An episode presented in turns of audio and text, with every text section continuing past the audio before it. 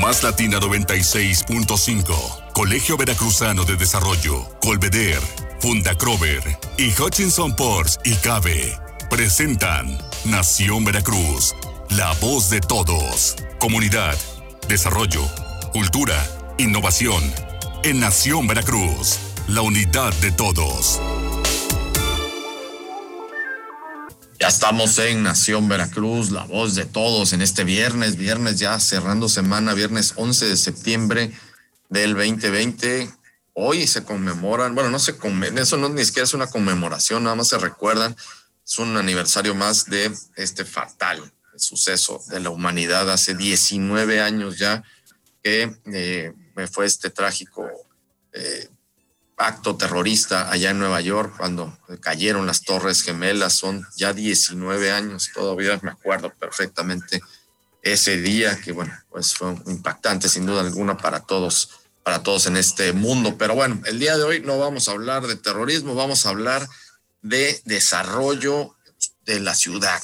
¿Qué hacer? ¿Cómo tener una ciudad más organizada, con mayor movilidad, con con, mejor infraestructura, con mejores servicios. Vamos a estar el día de hoy analizando todo esto. Miguel Salvador Rodríguez Azueta. Muy buenos días, Jorge. Muy buenos días, amigos. Sí tenemos algo que conmemorar y algo que celebrar, que también es el 11 de septiembre, pero de 1829. Son 191 años de la derrota del ejército de vanguardia española por parte de tropas mexicanas y con esto se consolida la eh, independencia.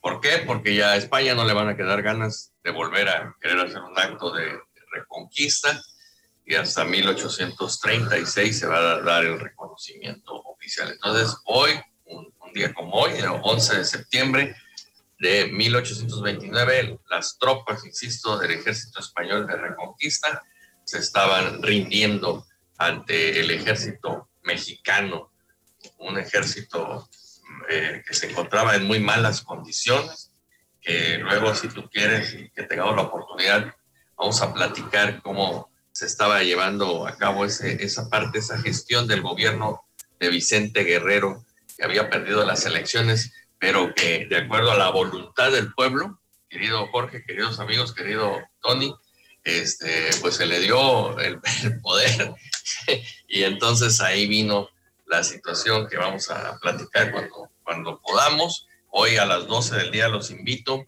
a que eh, escuchen en Facebook Live. Vamos a estar este, dando esta conferencia para la Universidad de Nueva York y para todos los amigos de manera gratuita sobre este, la victoria de Tampico hoy, 11 de septiembre, pero de 1829. Ah, recuerden que ya eh, una este, fecha nacional se hizo la bandera a toda.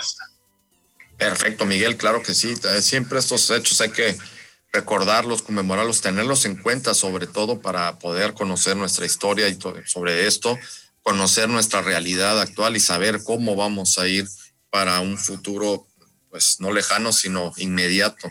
Es como vamos fraguando nosotros nuestra, nuestra vida aquí en nuestro país, en nuestro estado de Veracruz. Claro que sí, felicidades Miguel por esta, por esta eh, por este, eh, conferencia que vas a tener con la Universidad de Nueva York. Realmente es un gran logro, todas estas alianzas también y estos contactos que estás haciendo ya a nivel internacional. Realmente nos da mucho gusto que puedas eh, poderlo desarrollar de esta forma. Bueno, pues ya estamos listos. Tony, Tony Alba Casís, Antonio, el arquitecto Antonio Alba Casís, él es el presidente del Colegio de Arquitectos aquí en Veracruz. Tony tenía unos problemitas ahí para conectarse, pero ya está con nosotros aquí vía Zoom para pues hablar de estos temas. Mi querido Tony, ¿cómo estás? Buenos días. ¿Qué tal? Buenos días, Jorge. Buenos días, Miguel. Buenos días a todo tu auditorio. En una mañana lluviosa, que ya se nos está quitando el calorcito. Ya nos empieza a cambiar sí. el, clima.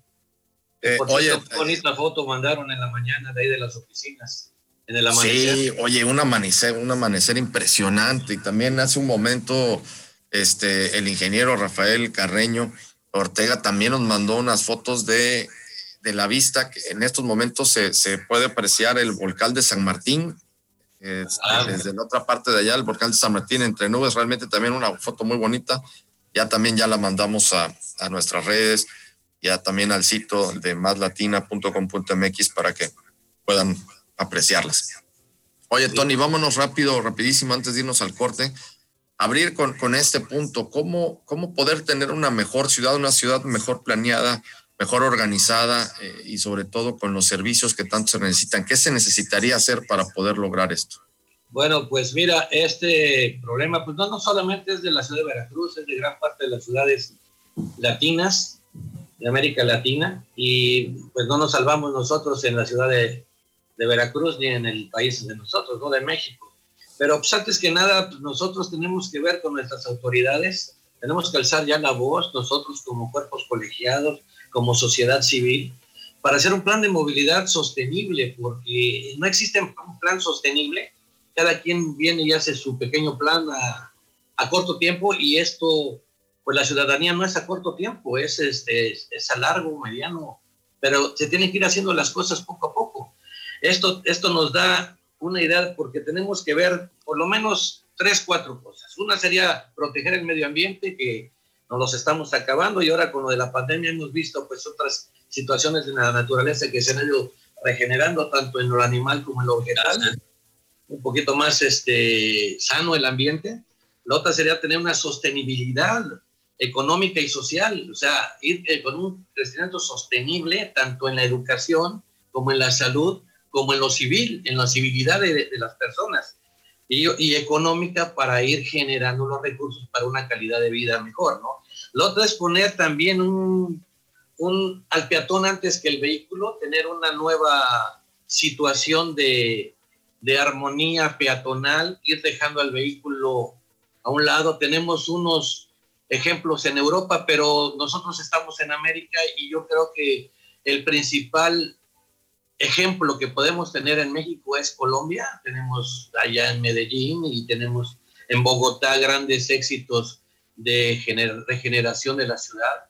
Han, han, hecho un excelente trabajo desde que estuvo Antanas Moncos de, de, alcalde, que él era el rector de, una, de la Universidad de, de Bogotá, que pues ya estaban hartos también de ver el desastre que había con los políticos y, y él como rector eh, se lanzó a las elecciones, se fue de político y lograron desplazar a, a, los políticos y él puso al arquitecto, a la Facultad de Arquitectura, el, director de la, de la, facultad como de planeación, el ingeniero, la Facultad de Ingeniería lo puso de Obras Públicas, el de Contabilidad lo puso de Tesoro, o sea, cada uno a su, a su ramo, cada uno a su trabajo que sabían su especialidad y empezó a funcionar esa de, de, de una forma más más sencilla, más segura y cada quien en su campo y es un programa de éxito. Entonces también el, empezó con el transporte y el, la verdad el, eh, cambió los... Eh, era el desastre como aquí también las, las líneas de, de camiones, eh, congestionamiento, hacinamiento en, adentro del camión, contaminación, ruido, eh, bloqueos de las calles, en fin, igual que lo que tenemos aquí. Entonces ellos lo hicieron, en, no creas que lo hicieron de un día a otro, lo hicieron durante sus cuatro años, se religió otros cuatro años, llegó otro alcalde que, que, que prosiguió y luego el otra vez, entonces a lo de 16 años, esa ciudad cambió, siendo una de ahora de las ciudades más limpias que hay en América Latina. Más limpias con un modelo de, de vida, de cultura, eh, un modelo de vida de que los mismos ciudadanos empezó a hacer la, la vergüenza social porque decía, si tú robas, vas a la cárcel, pagas tu multa y sales y vuelves a ir. Robas, vas a la cárcel, no tienes dinero, pues estás dos, tres, cuatro, cinco días o una semana, sales y vuelves a robar. Pero si tú robas y los que te están viendo, te, repartió unas tarjetas como unas cartas con una manita hacia arriba y otra hacia abajo. Así estaba, así, y así en rojo y en negro. Entonces, si alguien tiraba una basura a la calle, el que pasaba, el mismo ciudadano, le sacaba una tarjetita, entonces empezó a hacer la vergüenza social. Y esa vergüenza social fue más fuerte que los castigos económicos y los castigos en la cárcel. O sea, eh, la misma sociedad empezó a educar a la misma sociedad. Puso unos mimos en las esquinas de los semáforos y el que el vehículo que se estacionara donde es la marimba, del paso peatonal de las esquinas, puso los mismos y los mismos le, lo ponían en ridículo, hazte para atrás, el que empujaban el carro y le decían a la gente, mira este, entonces el del vehículo, pues al principio gente grosera, gente como aquí, ¿no? Como hemos visto también que no se ponen el cubrebocas, la gente reacciona negativamente, pero poco a poco se fueron educando. Y fue un sistema de educar de sociedad a la misma sociedad, no la autoridad. Y ahora tenemos la ciudad limpia, no se pasan los altos, no se estacionan en doble fila, no se suben a la banqueta. O sea, la misma sociedad durante 14 años fue generándose y las nuevas generaciones fueron viendo ese modelo de educación. Entonces, nosotros lo que tenemos que ver es empezar con un plan de movilidad sostenible también ligado a lo social, a la educación y a lo económico. Ahorita estamos viendo lo de la pandemia, tenemos pues unas situaciones muy eh, diferentes a como estamos acostumbrados a vivir y tienen que venir unos cambios, o sea, como, como estamos platicando en el otro programa anterior, eh, se estaba trabajando sobre un sistema de bicicletas. En la bicicleta aquí se usa, pues, en sí, la sociedad, la clase, una determinada clase social media alta, la usa de, pues, de diversión, de recreo, pero hay una, una gran cantidad de personas que se mueven con bicicletas, que son, pues, muchos albañiles, muchos eh, gente que va a trabajar a algún, algún lugar de, de nivel medio bajo, porque es muy caro, pero aparte hay otra cosa, se pierde mucho tiempo en el transporte urbano, porque aparte de que pasan esporádicamente y en horas pico es un, es un, congestionamiento, un congestionamiento muy fuerte porque pues, las calles no pueden crecer, lo que crece es el modo de cantidad de vehículos, cantidad de, de camiones urbanos y se empieza a necesitar ya, nosotros teníamos unos estudios desde el 2004. Tony, a ver, Tony, espérame, Tony, tenemos que irnos al corte. Oye, nos vamos a ir al corte para continuar con esto. Oye, pero me parece muy interesante este dato. Es Bogotá, ¿verdad? Es este donde se hizo toda esta reingeniería. Está interesantísimo eso, ¿eh? Que realmente eh, la exhibición pública, pues sí, siempre el miedo al ridículo y al, verte expuesto, ¿no? Al que te expongan, eh, eso realmente sí funciona y está muy interesante eso para, para poder replicar algunas cosas aquí, ¿no? Sí, claro. Bueno, perfecto. Nos vamos a ir al corte y vamos a regresar con más. Este programa es presentado por Más Latina 96.5, Colegio Veracruzano de Desarrollo, Colveder, Funda Crover y Hutchinson Ports y Cabe. Continuamos con Nación Veracruz, la voz de todos, el día de hoy platicando con nuestro buen amigo, el arquitecto Antonio Alba Casís, él es el presidente del Colegio de Arquitectos de Veracruz. Estamos hablando sobre todo esta planeación que necesitamos, una planeación, una reorganización de todo lo que tiene que ver con la movilidad y, con, el, con la infraestructura de nuestras ciudades. Miguel Salvador Rodríguez Azueta, pues sí, muy interesante esta, este ejemplo que puso Tony de, de Bogotá, ¿no? Cómo la propia sociedad empieza a educar a la misma sociedad con esta exhibición pública, ¿no? De quien está incurriendo en algunos actos eh, inapropiados. Sí, pues definitivamente eh, es cuestión nada más de, sentido común y de la parte práctica, Tony, porque vamos a poner un ejemplo, un ejemplo práctico, ¿no? La avenida Zaragoza. Este, se cambia el sistema de, de drenaje que hay ahí, este, se pone uno que, definitivamente no aguanta y se tiene que estar cambiando porque aparte se recubre con, concreto. Entonces, este, la vibración que traen los vehículos pesados, este, ya, llámese camiones, e incluso he llegado a ver pipas que pasan por ahí, pues ocasiona este, que esto se vaya eh, rompiendo, ¿no? Junto con los gases, ¿no? el, material de estos tubos pues, no, lo soporta. Entonces, aquí la gran pregunta es, bueno, hay que cambiar todo o vamos a ir por partes y cada seis meses vamos a tener que estar este, parchando la, la, avenida, ¿no? Bueno, sí, eh, lo que sucede es que en el centro histórico, pues las instalaciones ya tienen bastante tiempo, ya están, quizás algunas ya no tienen la capacidad de de desaguar eh, el agua. Además, acuérdate que estamos en una zona de arena en la cual la lluvia, cuando corre, hay algún, alguna fisura, algún hoyo en la calle y se empieza a ir el agua y empieza a socavar, se empieza a ir porque el agua busca y vienen los hundimientos, que eso es muy común en las calles de aquí de la, de la ciudad de Veracruz. Y pues esto no lo podemos eh, evitar más que ir pues reforzando, pero nosotros podemos ir haciendo un cambio paulativamente, pero nos, lo que nos detiene muchas veces es que no hay un apoyo generalizado y, hablo de nivel gobernador, hablo de nivel estatal, porque son los que tienen el control del transporte público en todas las ciudades, en toda la entidad.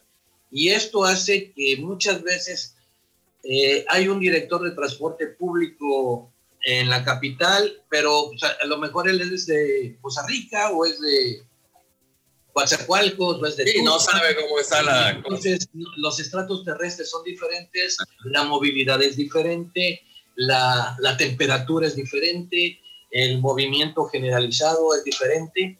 Entonces, no hay una sinergia de ciudad, movilidad con la autoridad. Nosotros, como le estaba comentando hace rato con Jorge, eh, desde el 2004 se estaba planeando el, tranvía eléctrico, un, sistema de transporte moderno que era, iba a ser pues la columna vertebral del movimiento, con todos los estudios, con todos, este, se retomó en el 2008 con el alcalde de Rementería, se empezó con el alcalde Francisco Gutiérrez de Blasco en el 2004, o sea, una serie de, de movimientos de seis, ocho años de estudios, o sea, no, no te hablo de, de momento. ¿Y qué pasó? Pues cambió la administración y ya que tenemos todo, ya que prácticamente el Banco Interamericano de Desarrollo había aprobado, ese CT federal en su departamento de, vías férreas lo había aprobado, incluso en ese tiempo que estábamos en el IMPLADE, que nos mandaban correos, porque pues no había WhatsApp ni nada en ese tiempo, de Guadalajara diciéndonos que qué bonito el puerto con un sistema moderno, el primero en, en, la, en la República Mexicana, independientemente de la Ciudad de México, en provincia, que cuando ellos iban a tener uno. 2009 2010. ¿Qué pasó? Ya tienen dos líneas y nosotros seguimos con los mismos camiones y la ciudad pues crece de una forma aislada porque ahora tenemos casas por el aeropuerto y es otra ciudad, pero la vialidad es la misma y, hacen ciudades aleatorias porque son ciudades aleatorias, ¿eh? pero su centro de trabajo es acá. Entonces van y vienen y entonces tienen que ver, no hay una vialidad estudiada para llegar no saben la cantidad de vehículos que va a haber, si hay cuántas casas, qué nivel económico tiene esa, esa colonia, entonces serán tres casas por coche, en otras a lo mejor son una casa para tres coches, depende del nivel socioeconómico, pero no está el estudio que podemos ver cuántos camiones necesitarían para traer. Efectivamente. Pues, pues vienen saturados en horas pico, pues mete el otro, o sea, pero tú en realidad tienes idea de cuántos camiones se necesitan para mover a esta ciudad, cuántos se necesitan en horas pico. Vaya, la verdad, la ciudad ya no soporta tanta, tanto vehículo grande. Y ahora con la pandemia, ¿qué se va a hacer? No pueden entrar ya un camión 30 personas o 40 personas.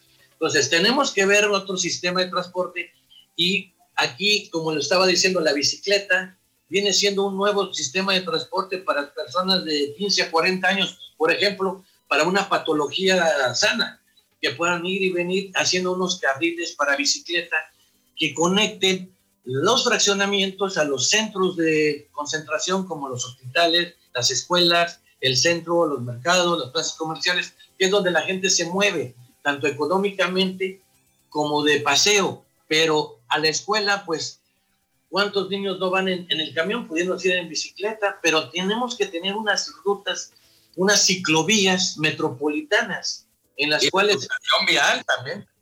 Si tú, si tú llevas a tu hijo que vives en, en la zona norte y está en la escuela en el centro, por decir, ¿cuánto te tardas en llevarlo y regresar a tu casa? ¿Y cuánto gastas? en cambio, si el niño ya tiene 14 años o 15 años que se va en el camión y llega tarde está en su bicicleta y entonces ya debe de tener su, carril de ciclovía, que la verdad las calles están, tienen que ser unas vialidades paralelas al transporte urbano, porque no, no, nos podemos meter en la misma vialidad del camión. La otra es las motocicletas. Hay una gran cantidad también de motocicletas que las tenemos también que regular. En Colombia también precisamente, no en Bolivia, tienen un sistema de ordenamiento de las motocicletas. sea, no andamos tan mal en América Latina comparado con los países europeos.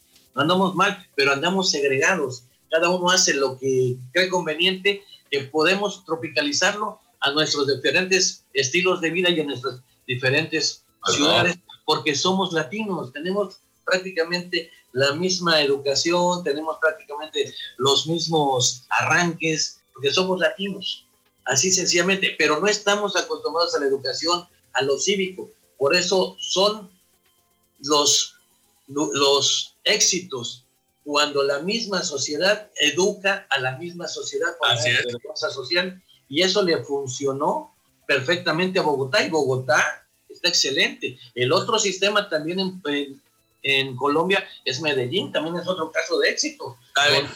Tony, nos tenemos que ir porque el, el tema ya este, está muy interesante. Vamos a continuar este, mañana en personalidades para que agotemos este, este tema. Te agradecemos mucho eh, Tony. Sí, y mira, y, este, y puedo invitar a otros arquitectos del colegio para una modalidad de cómo está creciendo la ciudad, también que es muy interesante, los edificios, en fin, eh, necesitamos un puente hacia Boca del Río, necesitamos una salida directa para la zona norte, en fin, hay, hay diferentes situaciones y todo se congrega a la movilidad sostenible. Nada más lo que es la movilidad y la sustentabilidad, que no la tenemos que, que, que confundir, porque la movilidad son los modos de transporte, ¿sí? Y la accesibilidad es la infraestructura para ir de un lugar a otro por esos medios de transporte. Sea, no es lo mismo, pero están conjuntadas. Nos vamos, nos, vemos mañana. mañana. Mañana en personalidades y bueno, con Nación Veracruz nos despedimos y nos escuchamos el día lunes. Esto fue Nación Veracruz, la voz de todos. Muchísimas gracias. Dale, Miguel. Hasta luego. Más Latina 96.5. Colegio Veracruzano de Desarrollo, Colveder, Funda Crover y Hutchinson Ports y Cabe presentaron Nación Veracruz, la voz de todos. Hasta la próxima.